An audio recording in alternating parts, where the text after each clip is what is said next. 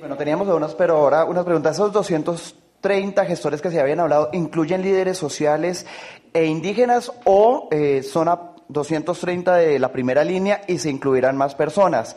Otro, ¿cómo va a ser ese funcionamiento? ¿Van a ser solo para la paz total o van a tener otras funciones? Porque si es así, ¿Cómo van ellos a interactuar con estos grupos al margen de la ley? ¿Cómo va a ser ese proceso de capacitación de estos jóvenes o personas, digamos, que, que están en proceso judicial para ir a, hablar con ellos? Nos queda como, como esas dudas. Y tres, usted no mencionó en ningún momento a la fuerza pública. ¿Entrarán ellos en este proceso o definitivamente los van a dejar de lado y, pues eh, este proceso de gestores de paz será solo eh, para estas personas? Eran tres preguntas, ¿verdad? O sea, ya quedan los demás no, poder preguntar. soy yo nada más. con mucho gusto me parece las tres preguntas supremamente pertinentes.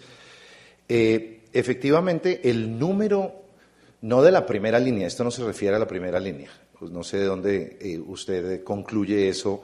Básicamente tenemos a jóvenes en general que fueron capturados en el marco de la protesta social, no necesariamente dentro de organizaciones como la que usted menciona, sino simplemente, e incluso no solamente hay jóvenes, hemos registrado allí personas que tienen una edad mayor que pudieron haber sido capturadas sin todos los elementos necesarios o básicamente están simplemente en el análisis del proceso judicial que, que, que el gobierno considere pueden aportar. Y voy con la segunda, a la paz total y a la conflictividad en el territorio colombiano. No se trata solamente de entender la paz total como unas mesas de diálogo que están comenzando a sesionar como la primera de ellas, que es la del ELN en Caracas con los delegados del Gobierno Nacional, sino que la paz total y la seguridad humana comprenden una serie de posibilidades para llevar la paz integrar al territorio. No solamente es la seguridad física, militar, sino además la posibilidad de que bajemos el conflicto a, su mínima expresión, cesando conflictividad entre organizaciones sociales. Le pongo el ejemplo del norte del Cauca o del Bajo Cauca, en Antioquia o del Catatumbo, en el que tengamos la posibilidad de avanzar en procesos de pacificación de la región con una gran presencia de gestores que nos permitan acercar a las partes en conflicto, avanzar en procesos de restitución o en procesos de sustitución de cultivos,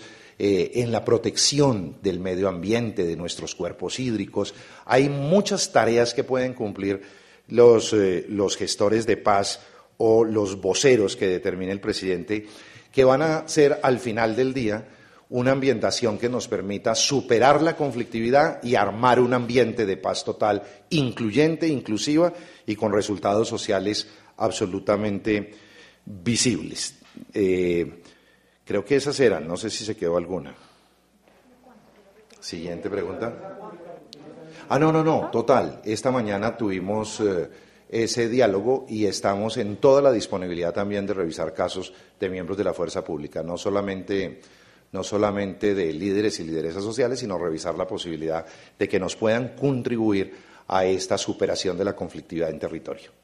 Ministro, queríamos aclarar si esos gestores de paz tendrán algún pago por parte de la presidencia, alguna vinculación laboral con el gobierno, contractual, con la consejería, la alta consejería para la paz, si van a recibirlo y además si ese número se mantiene 230 o con esta nueva designación que usted dice de líderes sociales, ¿aumenta la cantidad de gestores que van a ser nombrados como paz? Sí, el número final será determinado por, la, por el, este, esta comisión de alto nivel que se, se está creando en el en el decreto reglamentario y allí se definirá.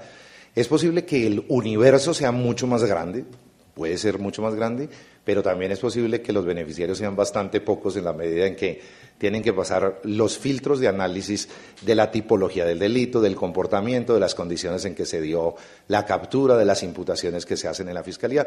Vamos a revisar con mucho juicio porque aquí, como lo digo nuevamente, no se trata de conceder por conceder libertades, ni mucho menos se trata de generar algún tipo de amnistía, indulto, perdón, porque todos quienes vayan a ser objeto de la medida de suspensión siguen vinculados al proceso penal y tendrán que demostrar su inocencia o los jueces tendrán con la Fiscalía que demostrar ya en la sentencia final su responsabilidad. La decisión final será de los jueces de la República, no del presidente de Colombia, quien únicamente va a utilizar la facultad estrictamente para contribuir a mejorar el clima y a mejorar las condiciones de paz en los territorios colombianos. ¿Y tendrán beneficios económicos? No, no hemos contemplado beneficios económicos, ni un sueldo, ni una vinculación de carácter laboral. Y ese tema no ha sido contemplado para nada.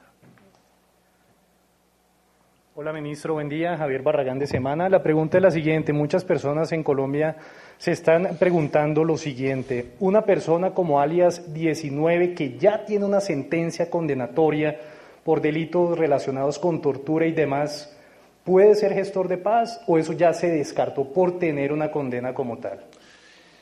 Cada caso va a ser revisado estrictamente por la comisión de alto nivel, como lo mencioné. No hemos estudiado el primer caso porque la comisión no ha estado reunida, razón por la cual no tenemos una posición individual sobre cada caso, pero le aseguro que esas condiciones particulares de cada uno van a ser tenidas en cuenta para obtener o para negarse el beneficio. Este no es un tema para abusar de él, y además porque creamos una veeduría ciudadana dentro de la reglamentación que se expedirá precisamente para que la ciudadanía acompañe este esfuerzo de paz. No es otra cosa diferente.